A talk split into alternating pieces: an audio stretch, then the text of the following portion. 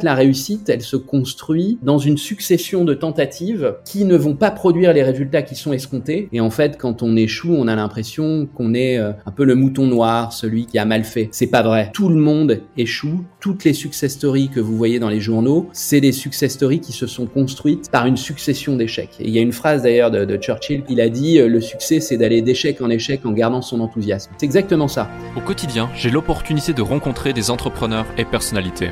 Leur point en commun, le succès s'est manifesté dans leur vie. Cela m'a confirmé que la réussite tient parfois à une seule décision.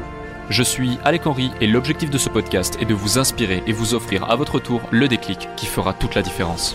Bonjour à tous et bienvenue dans ce nouvel épisode du podcast Le déclic. Aujourd'hui, comme à chaque fois, j'ai plaisir à accueillir une personne au parcours inspirant, un entrepreneur avec un parcours hors du commun, Julien, Julien Gourlet. Comment vas-tu? Merci d'avoir accepté cette invitation.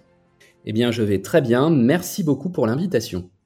Julien, pour celles et ceux qui ne te connaissent pas, est-ce que tu peux rapidement te présenter?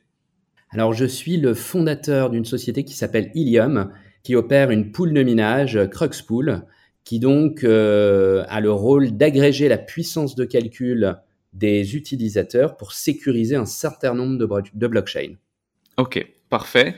Euh, donc, Justement, pour toutes celles et ceux qui se posent la question, aujourd'hui on parle beaucoup euh, de Web3, de crypto, euh, concernant le minage, les poules de minage. Euh, si en, quelques, en quelques secondes ou quelques phrases, tu pourrais résumer le fonctionnement justement de tous ces systèmes pour celles et ceux qui ne sont pas forcément familiers à ces sujets, mais qui en entendent parler et qui en voient le potentiel, est-ce que tu pourrais nous, nous résumer ça simplement? Alors, une blockchain, pour fonctionner, doit avoir un mécanisme de décentralisation qui va assurer la sécurité et la décentralisation. Et donc, il existe plusieurs mécanismes, mais il en existe un historiquement qui est le plus ancien, qui est celui qui est utilisé par Bitcoin, qu'on appelle la preuve de travail. Donc, c'est un système qui va assez simplement utiliser de la puissance de calcul, donc euh, des ordinateurs, euh, des cartes graphiques. Alors, pour le Bitcoin, c'est désormais des ordinateurs spécifiquement dédiés à cette activité-là. Et c'est cette puissance de calcul qui va sécuriser la blockchain et qui va permettre d'ajouter les blocs à la chaîne. Puisqu'une blockchain, comme son nom l'indique, c'est une base de données ouverte à tous, organisée en chaîne de blocs. Il faut donc ajouter des blocs de manière permanente à la chaîne. Et dans le cadre de la preuve de travail, c'est la puissance de calcul qui permet d'ajouter ces blocs. Au fil du temps, cette activité-là, elle s'est industrialisée et du coup, il est devenu de plus en plus difficile pour des acteurs seuls d'ajouter ces blocs. Et donc, il a fallu se regrouper en pool de minage pour pouvoir agréger le plus de puissance de calcul possible et garantir la génération de blocs et la sécurité. Hmm. Effectivement, comme tu le dis, au fil du temps, elle s'est industrialisée, elle s'est professionnalisée. Moi, je me souviens encore au départ, euh, il y a de ça, je sais même pas, je sais même pas quand c'était. Moi, j'ai acheté mon premier Bitcoin en avril 2015 euh, et, et, et, je me souviens qu'à une époque, alors je sais pas si c'était en 2015, 2016 ou 2017, peu importe, mais je pouvais limite depuis mon ordinateur dans ma chambre, euh, alors que j'étais un petit jeune qui jouait aux jeux vidéo à longueur de journée, euh, contribuer ou utiliser ma propre machine pour justement euh, miner du Bitcoin ou essayer de valider des transactions. À cette époque, en tout cas à ma connaissance, il n'existait pas encore des pools de minage euh, tels que le propose euh, Cruxpool. Je pense que du coup, vous avez créé cette solution justement pour répondre à une problématique marché, créer des solutions et offrir l'opportunité à, à bon nombre d'individus de tirer profit justement de, de, de, ces opportunités liées au minage. On va en parler dans quelques, dans quelques minutes. Mais, mais ouais, c'est une industrie qui est, qui est assez folle. Et, euh, et du coup, en juillet 2017, tu crées Ilium, euh, qui ensuite, du coup, héberge le projet, propulse le projet Cruxpool. Euh, avant ça, euh, qu'est-ce que tu faisais dans la vie et qu'est-ce qui t'a poussé à, euh, à, à, rentrer comme ça dans le monde de la crypto, dans le monde du Web 3 et devenir un acteur, aujourd'hui on peut le dire, euh, bah, quand même euh, bien en place et majeur de l'écosystème crypto français et même à l'international? Alors à la base, je suis vraiment passionné par la technologie. J'ai principalement un parcours d'entrepreneur puisque j'ai monté ma première société en 2003 euh, avec laquelle on faisait des maquettes virtuelles en trois dimensions pour l'architecture et l'urbanisme. C'est une société qui a plutôt bien fonctionné mais qui malheureusement a été confrontée à des à, euh, la crise des subprimes euh, et à la crise de 2008-2009, donc à des difficultés. Euh, nos clients étaient principalement des architectes, des promoteurs immobiliers qui ont été parmi les premiers impactés lors de cette crise. Donc j'ai vécu une, une, traversée un peu difficile sur cette expérience entrepreneuriale avec un retournement de marché qu'on n'avait pas anticipé, qu'il a été difficile à gérer. Et donc on a fini par se planter. Donc euh, voilà, sans, sans, en être euh, directement responsable, hein, c'était une, vraiment une situation de marché euh, qui a été très difficile à vivre et, euh, et le, le, le, marché s'étant retourné, la société a, a, disparu progressivement.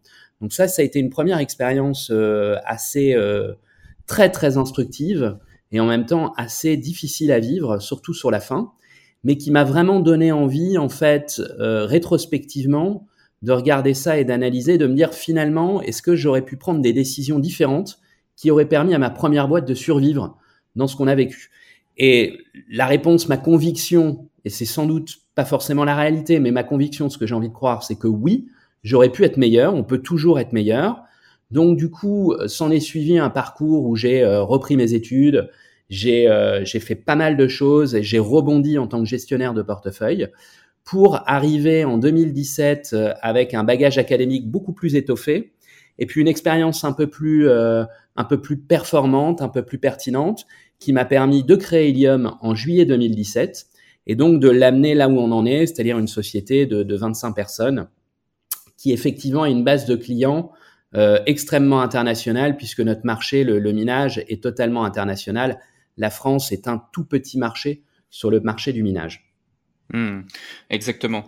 Et euh, tiens, on, en vient du coup également au parcours de l'entrepreneur. Donc, euh, euh tu crées, euh, tu crées ta première boîte à l'âge de 23 ans. À la suite de quoi, ça marche bien, mais entre autres pendant la crise des subprimes, du coup, le, le ça se passe, ça se passe un peu moins bien et, euh, et il faut, euh, il faut arrêter cette structure et tu as toute cette phase de remise en question, construction pour en arriver en juillet 2017. Euh, tu parles de, d'une situation euh, compliquée, instructive. Euh, si tu devais résumer les acquis et les apprentissages liés à cette, ce passage, la crise des subprimes avec cette première boîte, comment est-ce que tu les résumerais et euh, tu évoques le fait de, que tu aurais pu effectivement faire des choses différemment peut-être. Euh, est-ce que tu peux nous en dire plus à ce sujet? Quels sont les enseignements que tu en tires? Alors, je pense qu'il faut rester extrêmement flexible. Euh, il faut pas du tout s'accrocher à des acquis ou à une vision qu'on peut avoir. Je pense qu'il faut rester extrêmement pragmatique et particulièrement ouais. proche de ses clients et de son marché mmh et savoir en fait les accompagner euh, très très rapidement vers des systèmes qui fonctionnent. Autrement dit, euh, quand, on, quand on monte une boîte, on a un certain nombre de paradigmes qui s'imposent à nous, euh, une, une, vision entrepreneuriale, une vision de son business model. On la pousse, ça fonctionne très bien. Mais si jamais on voit qu'il y a des grains de sable qui commencent à s'insérer dans le dispositif, il faut surtout pas attendre pour avoir une réflexion et une adaptation. Il faut s'adapter en permanence pour pouvoir répondre aux besoins de marché et à l'évolution de ce marché. Et ce qui s'est produit en fait pendant la crise des subprimes, c'est qu'effectivement, euh, les architectes, les promoteurs immobiliers ont été particulièrement affectés, mais pas que. Il y a eu un contexte qui, s'est très très rapidement généralisé. Et en fait, euh, dans une boîte, en tant que, en, tant que patron, ce qu'on doit faire, c'est quand même s'adapter vis-à-vis de tout ça pour pouvoir continuer à exercer notre business. Mmh. Ouais, totalement, totalement. Et, justement, euh, actuellement, avec le marché de, des crypto-monnaies, on a eu une phase de, enfin plusieurs phases de, de, de, de bull market, du beer, de la correction, euh, euh, du, du voilà des, des phases de, de, de, respiration et de consolidation, etc. Là aujourd'hui, on est clairement, euh, voilà, c'est beaucoup plus calme, voire on est dans un beer market. Euh, Est-ce que justement ces acquis, ces apprentissages que tu as eu suite à cette expérience euh, de 2007-2008, euh, tu, euh, tu, tu, te sont te sont bénéfiques justement pour gérer ton entreprise, gérer euh, euh, Cruxpool Ilium euh, dans cette phase de beer market pour construire et pour avancer sereinement? Bien sûr, bien sûr. Déjà, je pense que euh, il n'y a pas grand-chose de plus instructif dans la vie que euh, des échecs ou quand on se retrouve confronté à des, à des challenges qu'on doit relever. Et de manière assez systématique, on va essayer un certain nombre de choses. Euh, quelquefois, ça va marcher et quelquefois, ça va pas marcher. Il faut l'accepter et rebondir très vite. Et en fait, il ne faut pas regarder les success stories comme quelque chose d'extrêmement lisse, c'est tout le contraire. En réalité, c'est des chemins qui sont systématiquement semés d'embûches. Et en fait, l'important dans ces chemins-là, dans ces success stories, c'est plus la manière dont on va réagir quand on est confronté à des problèmes qu'on n'a pas réussi à résoudre. Et donc, on va essayer une solution, puis en essayer une autre et trouver des mécaniques qui commencent à fonctionner, et puis on avance. Et du coup, pour faire le lien avec Ilium, alors évidemment, toute l'histoire d'Ilium, et je pense comme toute l'histoire des, des sociétés, c'est beaucoup de tâtonnements finalement. C'est on va essayer un certain nombre de choses, on va trouver des éléments de marché qui fonctionnent, des répondants, on va trouver des business euh, sur lesquels on peut se positionner et que les clients euh, auxquels les clients adhèrent. Et puis à partir de là, on va tirer le fil pour développer un petit peu ce qui fonctionne tout en éliminant euh, ce qui fonctionne pas. Donc un processus d'amélioration continue. Hmm. Tout à fait intéressant. Euh, un autre sujet également, c'est euh, donc nous on s'est rencontrés il y a de ça euh, quelques semaines maintenant euh, dans un événement crypto assez exclusif où étaient regroupés les, les, décideurs et les responsables marketing ou CEO des plus gros projets crypto, des plus grosses sociétés crypto en Europe voire à l'international. Et, euh, et, on a échangé, c'était super sympa. Et aujourd'hui, donc, euh, euh parlons plus de Ilium de Cruxpool. Euh, Cruxpool, c'est euh, c'est euh, des, des, des, des clients dans le monde entier, comme tu le dis. C'est des chiffres assez fous. c'est aussi des gens autour du projet comme Asher par exemple, qui ont un nom, qui ont des grosses communautés et qui vont lier leur nom qu'à des projets extrêmement solides. C'est aussi pour ça que j'avais vraiment envie euh, de, de, de, de t'avoir sur le podcast et je te remercie euh, d'être présent ici. C'est important pour moi quand j'aborde des sujets avec des individus, que ces individus sachent de quoi ils parlent, sont légitimes à en parler et euh, apportent vraiment de la valeur à ceux qui nous écoutent. Est-ce que tu peux nous en dire plus justement au sujet de Cruxpool Quelle est votre proposition de valeur? Comment vous fonctionnez? Qu'est-ce que vous proposez justement au marché quelles sont les solutions proposées? Alors initialement, les solutions proposées, c'est véritablement euh, une poule de minage, c'est-à-dire qu'on va proposer aux mineurs de crypto-monnaies euh, une plateforme qui s'avère être un must-have hein, maintenant, c'est-à-dire que les mineurs ne peuvent pas se passer de poule de minage, qui vont leur permettre euh, de garantir leur liquidité, c'est-à-dire qu'ils vont être payés tous les jours pour apporter une puissance de calcul dans une poule de minage, et leur garantir aussi une stabilité technique. Donc ça, c'est vraiment nos deux propositions de valeur initiale. Donc bien évidemment, depuis, on s'élargit, on propose d'autres euh, choses, notamment le stacking d'Ether désormais, puisqu'on a obtenu le statut de PSAN euh, le 13 septembre, donc il y a quelques semaines. C'est un statut de prestataire de services sur actifs numériques qui est délivré par l'AMF en France et qui permet euh, aux acteurs du domaine des crypto-monnaies de proposer un certain nombre de services financiers qui sont régulés, dont notamment le custody, c'est-à-dire la détention d'actifs pour le compte de tiers. C'est désormais une, une proposition que nous offrons à nos utilisateurs. Et notre vision, c'est en fait d'additionner deux protocoles qui fondamentalement sont concurrents dans le domaine de la blockchain, c'est-à-dire la preuve de travail et la preuve d'enjeu. La preuve de travail utilise la puissance de calcul pour sécuriser et générer les blocs. La preuve d'enjeu utilise l'immobilisation d'actifs pour sécuriser une blockchain et générer les blocs. Donc ces deux protocoles, quelque part, ils font la même chose et une blockchain, quand elle se construit, doit choisir entre ces deux protocoles. Mais pour l'utilisateur, en réalité, il s'additionne. Puisque mhm. nous, on a des utilisateurs qui vont utiliser de la puissance de calcul pour produire des crypto-monnaies. Mais une fois qu'ils ont produit ces crypto-monnaies, ils vont vouloir les immobiliser pour maximiser leur rendement. Et donc, nous, ce qu'on veut proposer, notre vision, c'est véritablement une plateforme Mine and Stack sur laquelle les mineurs vont pouvoir produire des crypto-monnaies, mais aussi les immobiliser pour leur garantir un ROI. Mmh, c'est intéressant, ouais. Ça leur permet de, de multiplier, euh, de démultiplier le potentiel de leurs actions sur une seule et même plateforme, euh, plutôt que euh, plutôt que de devoir choisir une plateforme où tu vas miner, une autre où tu vas stacker, euh, alors que là tout est centralisé et en plus ça permet de mutualiser euh, mutualiser les rendements. C'est ça. Ok, super super intéressant. Et, et justement, tu tu parles notamment de, de proof of work proof of stake.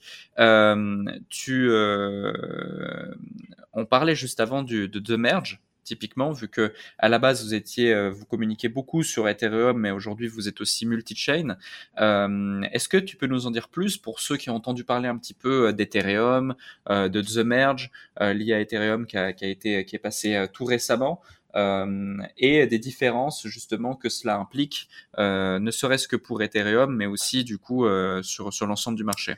Alors effectivement, Ethereum en fait a été euh, proposé comme un projet qui devait euh, utiliser initialement la preuve de travail, donc euh, proof of work, ce qu'il a fait.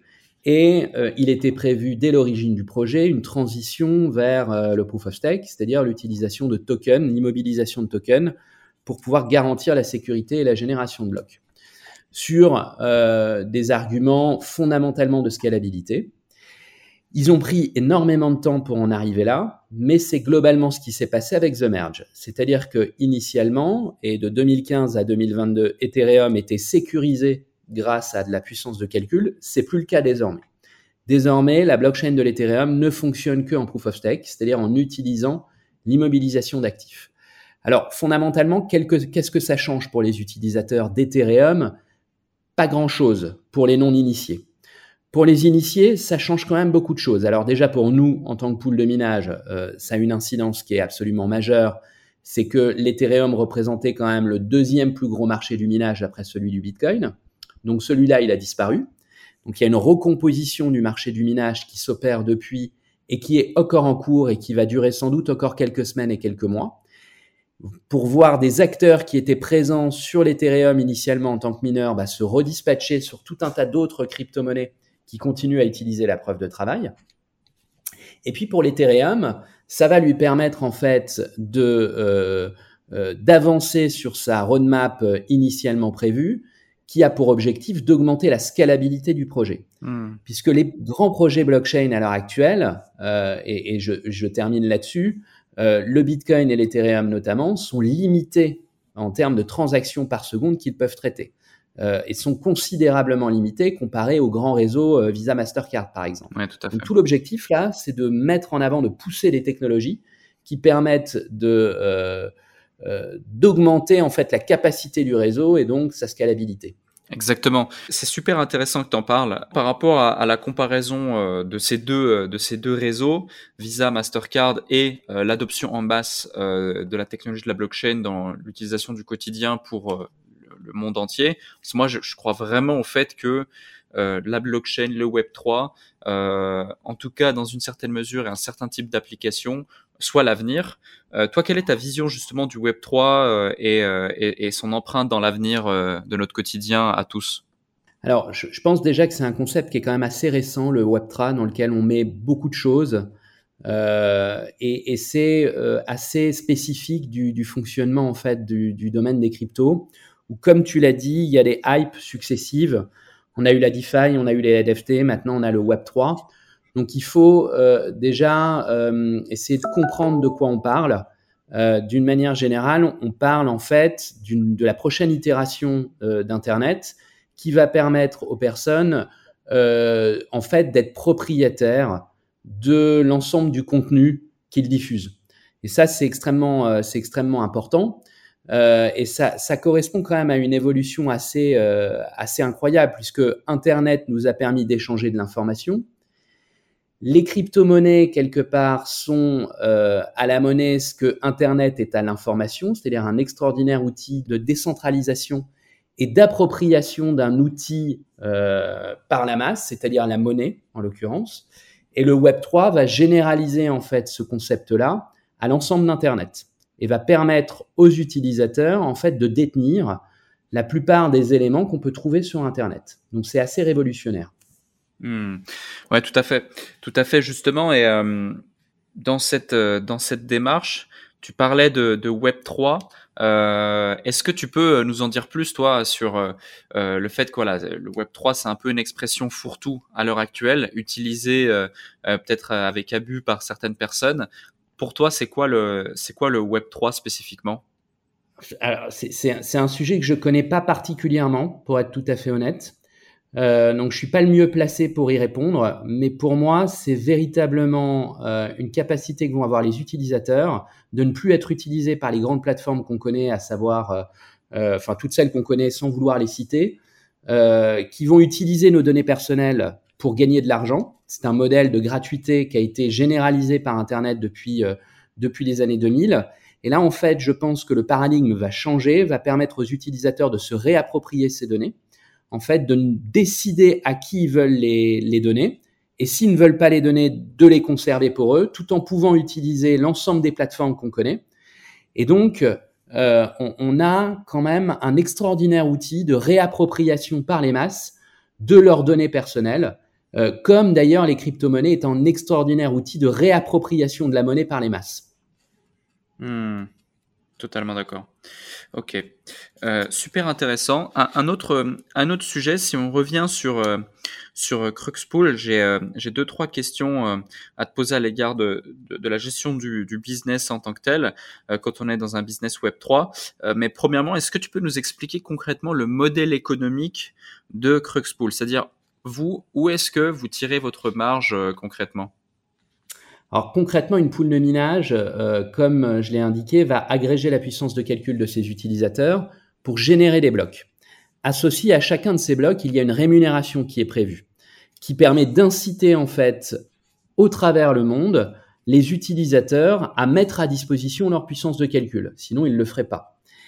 Et nous, notre business model, c'est la génération de blocs, c'est-à-dire qu'on agrège la puissance de calcul de nos utilisateurs, on génère les blocs, on récupère la rémunération qui est associée à chaque bloc, et on en redistribue la majeure partie à nos utilisateurs.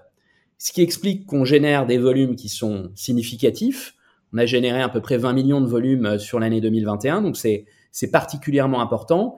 Mais ce qu'il faut bien avoir en tête, c'est que même si ça représente notre chiffre d'affaires, on, est un business de gros volume et de marge relativement faible, puisque notre rémunération réelle, c'est un certain pourcentage uniquement de, cette, euh, de ce volume d'affaires.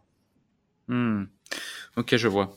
Je vois. Et, euh, euh, un autre sujet, justement, c'est pendant la phase de, hype, justement, des, des, sociétés dans le Web 3 ont réussi à très facilement avoir de la visibilité, avoir des clients, parce que tout le monde s'y intéressait. Euh, le premier des projets que tu lances et qui a l'air sérieux, les gens avaient envie d'investir, etc., etc. C'est peut-être, euh, attention, là, je vulgarise à, énormément la chose. Hein. Euh, fallait quand même avoir un vrai projet, une vraie idée, et puis euh, présenter les choses correctement. Mais ce que je veux dire, c'était que c'était relativement simple de se démarquer euh, de la masse et puis sortir son épingle du jeu. Aujourd'hui, on est dans un beer market et on est dans un marché qui est un petit peu plus euh, tendu. Euh, comment est-ce qu'on aborde le marketing euh, ou la vente euh, quand justement on est dans des marchés qui sont très tendus, très capricieux, où il y a une incertitude globale des investisseurs, des utilisateurs et du marché lui-même? Alors je pense qu'on l'aborde en restant concentré sur nos objectifs, en restant concentré sur nos utilisateurs, puisque nous on est vraiment customer driven. C'est-à-dire qu'on regarde nos utilisateurs, on essaie de les accompagner, de comprendre leurs besoins, de s'adapter. Donc pour moi, euh, c'est des événements qui sont toujours difficiles à vivre, hein, le, bear market, mais en même temps, ils sont un peu salvateurs dans le sens où beaucoup de projets sont créés pendant les bull runs. Et après, le, le bear market, ça permet de faire le ménage euh, sur les projets solides, qui ont des fondamentaux qui sont extrêmement fiables, et puis d'autres projets qui seraient moins forcément, euh, moins, moins, moins solides. Donc c'est aussi euh, comme ça que ça fonctionne et ça a toujours fonctionné comme ça les cryptos. Donc nous ce qu'on fait chez Helium, c'est qu'on se concentre vraiment euh, sur nos utilisateurs, à quoi ils sont confrontés, à une perte de rentabilité. Donc ils vont essayer de chercher de la rentabilité au maximum. D'où notre stratégie d'essayer de leur proposer un maximum d'outils pour augmenter cette rentabilité et notamment de mixer du stacking avec du mining, ce qui leur permet une fois qu'ils ont produit des crypto-monnaies de pouvoir maximiser leurs gains en les immobilisant pendant quelques semaines, quelques mois. Et donc, du coup, on offre un outil qui permet aux utilisateurs de contrecarrer ces effets de marché. Ouais, c'est un petit peu comme euh, si euh, tu venais leur mettre un outil à disposition dans le monde traditionnel qui venait euh, combattre l'inflation. Tu viens compenser, tu viens essayer de chercher à compenser la perte ou en tout cas les difficultés du quotidien par rapport au marché actuel par euh, de nouvelles solutions, par un nouvel outil. Exactement, exactement. Euh, alors, il y a un autre phénomène aussi qui est important de souligner, c'est que avec l'absence d'Ethereum désormais dans le marché du minage, en fait, on a un combat entre la plupart des grandes crypto-monnaies qui se minent avec des cartes graphiques, donc en GPU, -hmm. pour être euh, la crypto-monnaie la plus rentable. Et donc, ça dépend de différents facteurs, et notamment de la solidité du projet. Et nous, notre rôle, c'est aussi de pouvoir identifier ces projets-là pour les proposer sur la plateforme Crocspool le plus rapidement possible pour que nos utilisateurs puissent en bénéficier. Donc c'est un mix de tous ces éléments, mais tu as tout à fait raison. En fait, coupler le stacking avec le minage, c'est une forme de mécanique qui permet de contrebalancer les effets du bear market et donc la perte de rentabilité pour nos utilisateurs. Alors c'est parfait parce que tu viens me permettre d'introduire parfaitement ma prochaine question. Euh, dans le monde des crypto-monnaies, on voit énormément de projets. Euh, J'étais aussi euh, présent euh, et acteur de ce marché euh, lors de l'épopée des ICO, où il y avait des dizaines, des centaines, si ce n'est des milliers d'ICO tous les mois qui, qui sortaient. Comment bien choisir son projet? J'imagine que vous êtes posé la question d'innombrables fois où vous avez analysé des centaines de projets avant de les intégrer sur Cruxpool. Euh, toi, de, de, de ton expérience et du fait aussi que tu échanges avec euh, euh, énormément de, de, gros acteurs du marché au quotidien, comment bien choisir son projet Comment bien identifier un projet crypto viable et sérieux, solide, durable, ou en tout cas qui a les, qui a les réelles prétentions de l'être? Alors, premier élément, euh, quel est l'objectif du projet? Donc, le projet s'inscrit dans quelle vision, dans quelle dynamique? Euh, et quel est son, objectif global? Ça, c'est pour moi le premier élément. Le mhm. deuxième élément qui fait euh, quasiment tout également, c'est la team. Tu regardes les gens qui y a derrière. Tu regardes ce qu'ils ont fait, tu prends contact avec eux, tu échanges avec eux, tu regardes techniquement qu'est-ce qu'ils sont en train de faire, comment ils sont en train de coder leur système qu'est-ce qu'ils ont, qu'est-ce qu'ils sont en train d'apporter au marché. Et ça, c'est pour moi les deux éléments les plus fondamentaux. Il y en a un troisième qui vient se greffer pour nous en tant que pool de minage. C'est sur la partie preuve de travail, mais sur la partie proof of stake également, quelle est la rentabilité qui va être proposée par le projet. Forcément, dans les deux cas, plus le projet va être rentable, plus une crypto-monnaie est rentable à miner, plus elle va euh, être, euh, être séduisante pour les utilisateurs d'une pool de minage. Et plus un projet de stacking va offrir un ROI important, plus il va être séduisant pour les utilisateurs, ceux qui veulent immobiliser leur crypto-monnaie. Mais ça, je dirais que c'est généralement une résultante des deux premiers points que je viens de te mentionner. D'accord. D'accord, ouais, c'est intéressant. Et justement, euh, la team. Euh, zoomons un petit peu sur, euh, sur la team. Quand tu veux investir dans un projet quel qu'il soit, hein, même dans le monde traditionnel, effectivement, on dit souvent c'est l'équipe qui fait le qui fait le projet et on investit sur l'équipe et pas sur un projet. Toi, quelle est ta, en plus en détail, quelle est ta vision de la chose et comment tu as structuré ta propre équipe sur Ilium, sur, sur Cruxpool, pour qu'on puisse comprendre un petit peu euh, les, on va dire les, bonnes pratiques? Alors déjà, euh, il faut de, très bons développeurs, puisque on est dans une industrie euh, de développement informatique. Donc forcément, il faut des, codeurs, des, développeurs, des ingénieurs en informatique qui sont extrêmement doués et qui connaissent leur métier. Malheureusement, au début, quand j'ai commencé en 2017, bah, ça courait pas les rues hein, quand même. Les personnes qui connaissaient, ne serait-ce qu'un petit peu le domaine de la blockchain, qui en plus de ça, au niveau technique, est un domaine très particulier qu'il faut appréhender, qui reste d'ailleurs assez expérimental.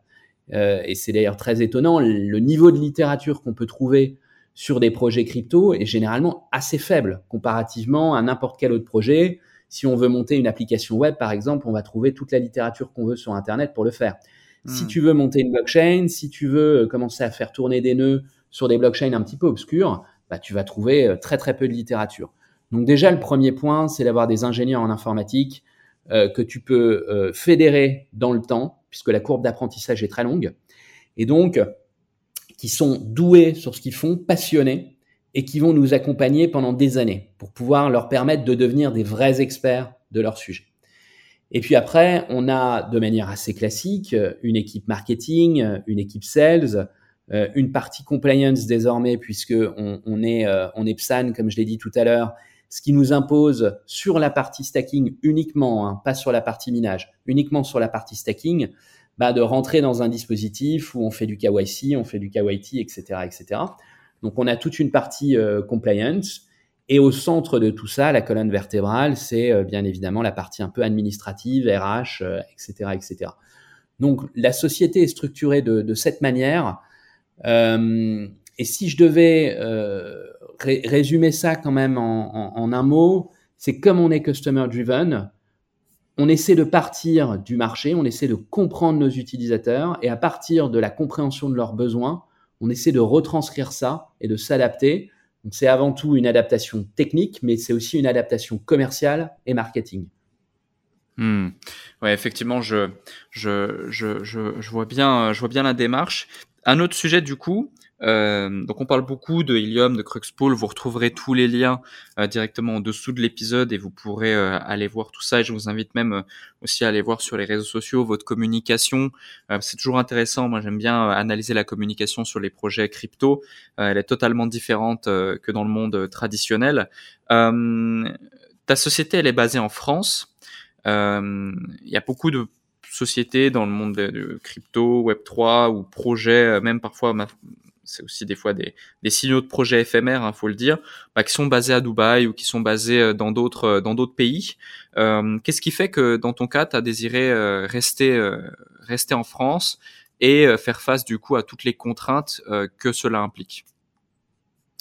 Alors c'est plutôt là parce que c'est mon pays et que j'y ai grandi et que partir, passer un certain âge euh, dans d'autres pays comme ça, euh, c'est des expériences qui sont pas forcément simples, euh, avec une démarche aussi personnelle hein, qu'il faut qu'il faut assumer, donc qui est pas forcément facile à, effectuer.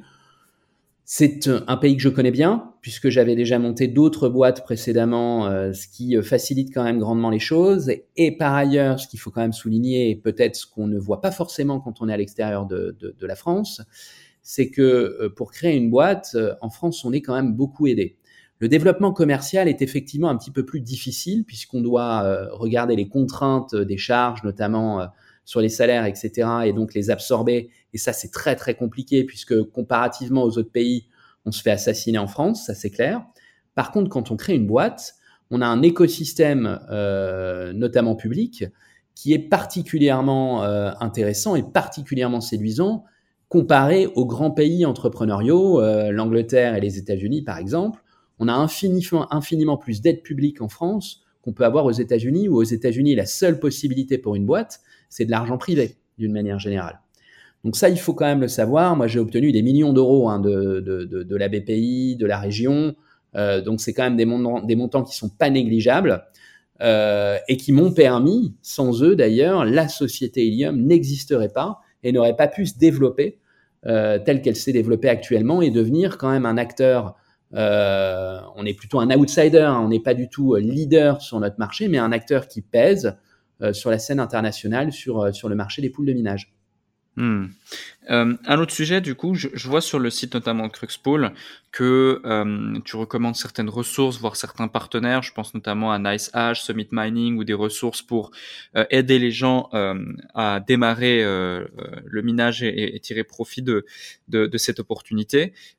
Qu'est-ce que tu donnerais comme conseil à quelqu'un qui nous écoute là, qui ne connaissait pas forcément le, le minage ou juste rapidement de nom euh, euh, ou autre, et qui désirait commencer à justement miner euh, ses premières crypto-monnaies et tirer profit de, ce marché-là Alors tout dépend à qui on va s'adresser. Si on va s'adresser à un particulier qui a envie effectivement de produire des crypto-monnaies, c'est-à-dire d'utiliser de la puissance de calcul euh, pour produire des crypto-monnaies, je conseillerais de bien lire en amont, de bien s'informer, d'essayer de trouver euh, une source d'énergie qui soit la plus euh, euh, la plus attractive possible. Et on sait que dans le contexte actuel, c'est quand même extrêmement difficile. Euh, et en France, c'est quasiment impossible, sauf cas particulier. Euh, et puis, voilà, la, personne trouvera tout ce dont elle a besoin sur le site de Crosspool, puisqu'on a énormément de tutos qui permettent d'accompagner les utilisateurs dans la création du rig jusqu'au branchement et à l'installation des logiciels. Néanmoins, je pense que c'est important de souligner que c'est un marché qui se professionnalise de manière extrêmement rapide. Donc, euh, de plus en plus, on va s'adresser à des professionnels. C'est la majeure partie de nos clients actuellement. Et dans le monde professionnel, ce qu'il faut bien comprendre, c'est que c'est maintenant un métier d'industrie. Donc, c'est vraiment de l'industrie assez lourde dans laquelle les facteurs clés vont être le coût de l'énergie, l'installation, la capacité à refroidir une installation, euh, les crypto-monnaies sur lesquelles on va se positionner, et les partenaires qu'on va choisir, c'est-à-dire le partenaire énergétique, le partenaire de pool de minage, et le business model qu'on va choisir, soit un business model de hosting, soit un business model de, mining en propre. On a plusieurs systèmes qui peuvent, qui peuvent se mettre en place. Mais d'une manière générale, les professionnels, euh, quand on rentre dans ce métier-là, faut bien comprendre désormais que c'est un marché totalement international et qui est euh, entre les mains de gros industriels qui maîtrisent parfaitement leur sujet. Hmm, tout à fait. Et, et justement, tu parles d'industriel, tu parles de professionnalisation. Il y a eu énormément euh, de, de, de, changements et d'évolutions au cours de ces dernières années autour du mining. Euh, Est-ce que tu peux nous en dire plus sur ces changements d'une part et euh, les leaders, les leaders actuels du marché, leur mode opératoire, euh, comment ça fonctionne? Alors sur le marché du minage à strictement parler. Ouais. Alors le marché du minage, en fait, euh, il a déjà subi un, premier changement de paradigme au printemps 2021 lorsque la Chine a décidé de stopper toutes les installations de minage et à ban l'ensemble des activités crypto. Donc ils l'ont fait pour des raisons sur lesquelles on peut revenir, mais qui sont en réalité assez euh, assez spécifiques à leur euh, à leur marché. Euh, mais quoi qu'il en soit, à l'époque, 60% des bitcoins étaient produits en Chine. Donc c'était il y a euh, un an et demi seulement. Et désormais, euh, il n'y a plus aucun bitcoin qui est créé sur le sol chinois. Donc tout le marché s'est redispatché sur d'autres zones géographiques, en premier lieu l'Amérique du Nord et les États-Unis qui sont devenus les premiers producteurs de Bitcoin en l'espace de quelques mois. Et les plus grosses sociétés maintenant, certaines sont cotées sur le Nasdaq, opèrent sur cette zone-là, généralement grâce à des projets euh, énergétiques centrés sur de l'hydraulique, mais pas uniquement, avec des systèmes pour les mineurs de crypto-monnaies qui leur permet de plus en plus de s'insérer dans l'écosystème énergétique de manière constructive. Je m'explique. Euh, en face de moi, nos clients sont des clients qui vont de plus en plus absorber de l'énergie qui est produite sans être vendue. Alors je sais qu'en tant qu'Européen, à l'heure actuelle, ce discours-là, il est difficilement audible, mais il faut bien comprendre qu'il y a des facteurs saisonniers, par exemple au Québec, qui vont beaucoup influer là-dessus. Forcément, le Québec, euh, il est dans le nord, c'est un, État du, Canada qui est dans le nord, et donc le printemps, euh, avec le dégel, est particulièrement euh, spécifique puisque les centrales hydrauliques euh, tournent à plein et produisent énormément d'énergie qui n'est pas achetée. Donc les mineurs de crypto-monnaies vont se positionner sur ce genre d'énergie pour les absorber. On a beaucoup de projets en fait qui tournent autour de ces circuits circulaires qui permettent généralement d'utiliser de l'énergie dans des cadres beaucoup plus euh, pertinents et efficaces que ça n'était le cas il y a encore quelques années. Et donc les grands industriels du secteur, euh, Hut par exemple ou autres, eux, ils sont, euh, ils sont positionnés sur des projets comme cela. D'accord, d'accord, je vois. Et, euh, et, justement pour ceux qui nous écoutent là depuis euh, depuis un certain temps, ça les intéresse peut-être de plus en plus ou sont déjà intéressés. Et la plupart du temps, quand tu commences à vouloir bah, générer euh, du rendement, tirer profit d'une opportunité, t'intéresser aux crypto-monnaies, c'est pour euh, faire de la renta, c'est pour faire du profit, c'est pour chercher du rendement. Cette question, tu l'as peut-être posée des centaines de fois et c'est difficile d'y répondre parce que c'est évolutif. Mais à quel type de rendement on peut s'attendre quand on fait du mining? Alors, je suis pas le mieux placé pour en parler parce que moi, j'offre un rendement aux, euh, utilisateurs généralement professionnels qui eux-mêmes vont offrir un rendement à leurs propres propres clients. Euh, mais d'une manière générale, sur le minage, on peut offrir des rendements, notamment sur Bitcoin, de près de 30% annuels, ce qui est considérable. Euh, et par des mécaniques, en fait, d'amortissement du prix euh, de la machine et euh, de gains, en fait, sur le, sur le minage directement. Donc, c'est quand même extrêmement significatif et j'en discute assez régulièrement avec mes clients qui me disent souvent, ce qui est dingue dans ce marché, c'est qu'en fait, on peut offrir des rendements qui sont bien supérieurs à ceux que peuvent offrir les simples produits financiers y compris sur la DeFi, mais qu'en fait, euh, cette information-là, elle n'est pas forcément bien diffusée et elle n'est pas connue de la plupart des acteurs. Mais effectivement, euh, le, mining peut offrir des rendements qui sont absolument considérables pour peu qu'on soit dans une dynamique professionnelle, c'est-à-dire qu'on ait accès à des coûts d'électricité qui sont faibles, qui sont garantis dans le temps et qui nous permettent de construire un business model sur la durée. Mmh, totalement. Et Justement, est-ce que tu penses que le fait que ce soit pas forcément euh, communiqué, assez visible ou autre, c'est lié peut-être euh, euh, à un potentiel risque ou une certaine perception du risque lié à ce marché-là? Et ma question justement, c'est c'est quoi le risque? Parce que quand on dit rendement 30% annuel, clairement, on est au-dessus de tout ce qui se fait sur des produits financiers traditionnels.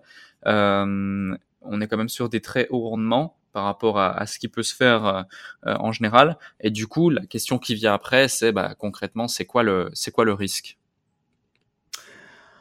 Alors, ce qu'il faut bien comprendre, encore une fois, ça dépend à qui on s'adresse. Les 30% annuels euh, sont réservés aux professionnels qui vont avoir des niveaux d'investissement très très élevés. Ça n'est pas accessible ou très rarement accessible pour les particuliers. à moins de trouver des acteurs, des partenaires qui peuvent vous l'offrir, donc des intermédiaires qui vont se charger de l'achat des machines, de la maintenance et de tout ce qui va être du coût fixe euh, lié à l'activité de minage. Donc le risque, euh, déjà, euh, alors je ne le dirai pas en termes de risque, mais je pense que l'un des points clés, c'est de trouver les partenaires avec qui il faut travailler, d'identifier les plus pertinents sur le marché, qui vont pouvoir travailler avec vous sur le long terme. Les risques, euh, alors là, on en a toute une gamme en ce moment. Euh, cette année a été euh, assez spectaculaire en termes de matérialisation des risques dans le marché du minage. Le premier, évidemment, c'est ce qui se passe en Ukraine et les tensions sur le marché de l'énergie qui font augmenter de manière drastique les coûts d'électricité, y compris pour ceux qui avaient des contrats à long terme. Et donc, nos clients sont pour beaucoup en train de renégocier leurs contrats d'achat d'énergie ce qui bien évidemment diminue leur marge et casse le, prévisionnel, le BP financier qu'ils avaient fait quand ils ont investi. Et pour certains, c'est des gens qui ont investi des millions, voire beaucoup plus, dans des fermes de minage. Donc c'est un, un risque qu'il faut bien comprendre, c'est que le marché de l'énergie est au cœur du marché du minage et que si vous n'avez pas les bons partenaires, vous êtes susceptible d'être extrêmement impacté par des phénomènes totalement exogènes comme euh, une guerre ou comme une tension, quelle qu'elle soit, sur le marché de l'énergie. Après, vous avez un, deuxième facteur de risque qui est euh, l'endroit où vous allez vous positionner. Donc là, ça va être un facteur plutôt géopolitique. Euh, évidemment, le marché du minage s'est repositionné en Amérique du Nord pour une raison assez simple, et c'est la, c'est la raison que j'évoque. C'est-à-dire que c'est quand même des zones géographiques qui sont extrêmement fiables. Quand vous achetez quelque chose au Canada ou aux États-Unis, vous vous posez pas la question de savoir si vous allez euh, en perdre la propriété euh, ou s'il va se passer quelque chose dans ce pays-là, qui va vous empêcher de continuer à, faire votre business et à continuer votre activité. Donc, c'est des zones géographiques qui sont extrêmement sûres, qui offrent un cadre juridique et, euh, légal qui, qui, est extrêmement posé et particulièrement certain. là où d'autres zones géographiques, je sais que le Kazakhstan, par exemple, a pris beaucoup euh, de part de marché sur la production de Bitcoin. Mais par contre, le Kazakhstan, c'est quand même un pays beaucoup moins safe euh, au niveau géopolitique. On ne sait pas ce qui va s'y passer euh, dans les mois et années qui viennent. D'ailleurs, il y a eu une, micro-révolution il y a quelques mois. Donc forcément, les changements de politique peuvent être rapides et non anticipables. Donc ça, ça fait partie pour moi des risques majeurs liés à l'activité de minage. Ce qui est super intéressant dans, dans le fait que tu évoques ces risques, c'est que si on a une approche purement euh, pragmatique et rationnelle des choses, c'est que ces risques sont exactement les mêmes que si tu investissais dans une action dans le monde traditionnel ou autre. C'est-à-dire des risques liés à euh, l'environnement dans lequel tu as investi, des risques géopolitiques, des risques géographiques éventuels t'investis dans une action euh, euh, d'une boîte euh, pharma dans tel dans tel endroit, si cet endroit il y a, y a, une il y a une révolution ou il y a, y a, un problème géographique ou il y a le Covid ou il y a je ne sais quoi, bah naturellement ça va avoir un impact sur l'action et donc un impact sur ta rentabilité, sur ton investissement. Finalement, dans le business, on en revient toujours aux fondamentaux. Mhm. Quels sont les fondamentaux intrinsèques d'une activité? C'est ça. quels sont les points sur lesquels tu peux euh, t'appuyer qui sont certains, donc les certitudes que tu as quand tu te lances dans un business, et quels sont les éléments qui sont plus incertains et sur lesquels justement il faut que tu travailles et sur lesquels il faut que tu identifies les risques qui sont associés. Ouais, on est, totalement d'accord euh, là-dessus. J'ai euh, une, autre question, c'est au niveau de la plupart des projets dans le monde des cryptos expriment justement leur, leur, vision du futur au niveau de leur projet avec une roadmap. je vois notamment que sur Ilium, il y a, une roadmap qui a été euh, dessiné de 2017 à 2021 euh, et autres. Dans ton cas, par rapport à Ilium, Cruxpool ou même d'autres projets peut-être que tu mets en place, euh, c'est quoi ta, ta roadmap? C'est quoi tes, prochaines étapes euh, euh, et prochains objectifs?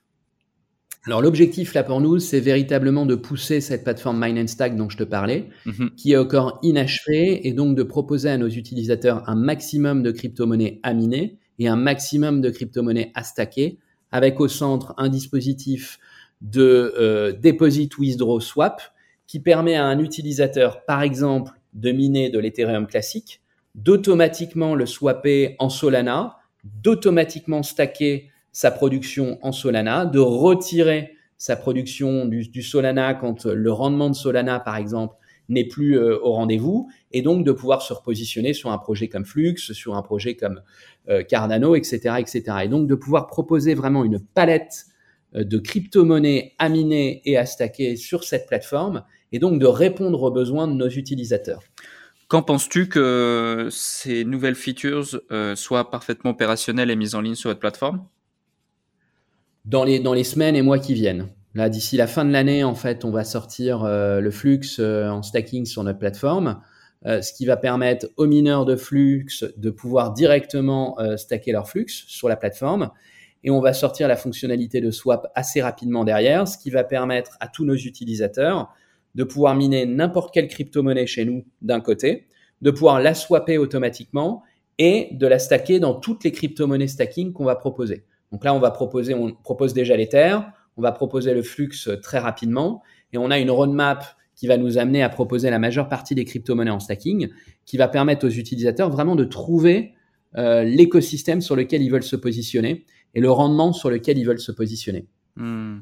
Ok, super, euh, super intéressant. Je vous invite euh, ceux qui nous écoutent à suivre attentivement euh, ce qui va euh, ce qui va arriver sur la plateforme parce que je pense que je pense que c'est ça va ça va ça va permettre de nouvelles opportunités.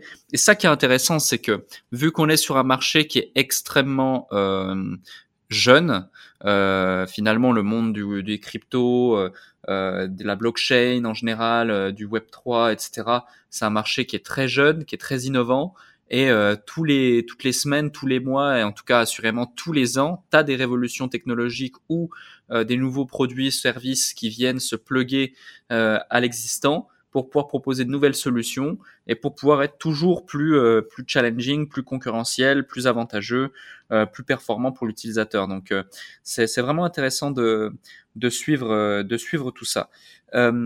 J'ai une dernière question pour toi c'est plus lié, on va dire, euh, euh, au thème un peu du, podcast cette fois. Je la pose à chaque fois à toutes les personnes qui sont présentes avec moi.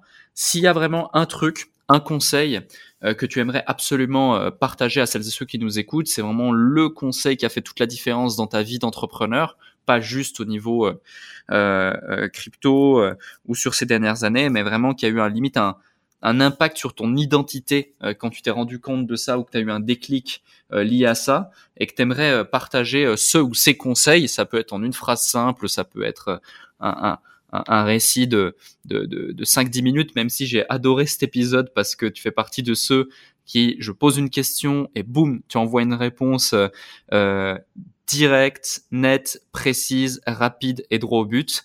Euh, donc euh, merci, euh, merci pour ça. Et d'ailleurs, j'en profite avant d'écouter ta réponse à l'égard de, de, de, de, ce que tu vas nous partager, comme ça te permet d'avoir le temps d'y réfléchir, euh, à, à, de dire que si vous avez eu, vous qui nous écoutez, autant de plaisir à nous écouter que je n'en ai eu à animer ce podcast, bah faites-le nous savoir en mettant 5 étoiles sur les plateformes de podcast et en partageant tout autour de vous cet épisode. Euh, et, du coup, euh, Julien, carte blanche, la parole est à toi pour euh, ce, mot de la fin, ce conseil ou ce déclic que tu aimerais partager à ceux qui nous écoutent. La persévérance. Je pense que c'est pour moi un point absolument clé. Ne pas s'arrêter aux échecs. Tout le monde échoue. Et en fait, quand on échoue, on a l'impression qu'on est un peu le mouton noir, celui qui, qui a mal fait. C'est pas vrai. C'est pas vrai du tout. En fait, tout le monde échoue. Toutes les success stories que vous voyez dans les journaux, c'est des success stories qui se sont construites par une succession d'échecs. Et il y a une phrase d'ailleurs de, Churchill que je trouve super intéressante. Il a, il a dit le succès, c'est d'aller d'échec en échec en gardant son enthousiasme. Et c'est exactement ça. Alors non pas qu'il faille de faire de l'échec le, point central de, la vie. Hein. À un moment, il, faut réussir. Mais en fait, la réussite, elle se construit euh, dans une succession de tentatives qui ne vont pas produire les résultats qui sont escomptés ouais, et qu'on ne effectivement. peut pas Non mais euh, totalement, totalement d'accord avec toi. Merci pour euh, merci pour ces éléments. Euh, C'était vraiment un super épisode. Franchement, euh, j'ai adoré, euh, j'ai adoré. On est rentré dans la technicité. J'espère que ceux qui nous écoutent ont pu suivre, ont pu suivre tous ces, tous ces, tous ces éléments. Et si vous avez des questions, je vous invite à aller sur les liens qui seront présents juste en dessous. Euh, je trouve, tu sais, des fois, quand on parle crypto avec euh, euh, des experts, souvent ils rentrent dans trop de technicité, dans trop de complexité, etc. Et ça perd un petit peu ceux qui du coup ne sont pas ne sont pas de ce domaine-là. Alors que là, on est resté dans dans la simplicité et, et, je pense que ça en a aidé plus d'un à comprendre cet univers d'une part, mais aussi à les initier et leur permettre, pourquoi pas, euh, de tirer profit ou de s'intéresser euh, à, euh, à, ces nouveaux écosystèmes qui voient le jour et qui se développent très rapidement autour de tout ça. Donc en tout cas, merci Julien pour cet échange, merci pour ta présence, merci pour tout ce que tu as partagé. Et puis on te souhaite beaucoup de, de succès dans, dans la suite de Cruxpool, Ilium, et on va suivre de très près ce, qui, ce que vous allez mettre en place. Eh bien, merci beaucoup et merci pour l'invitation, c'était passionnant. Top. À bientôt. Merci.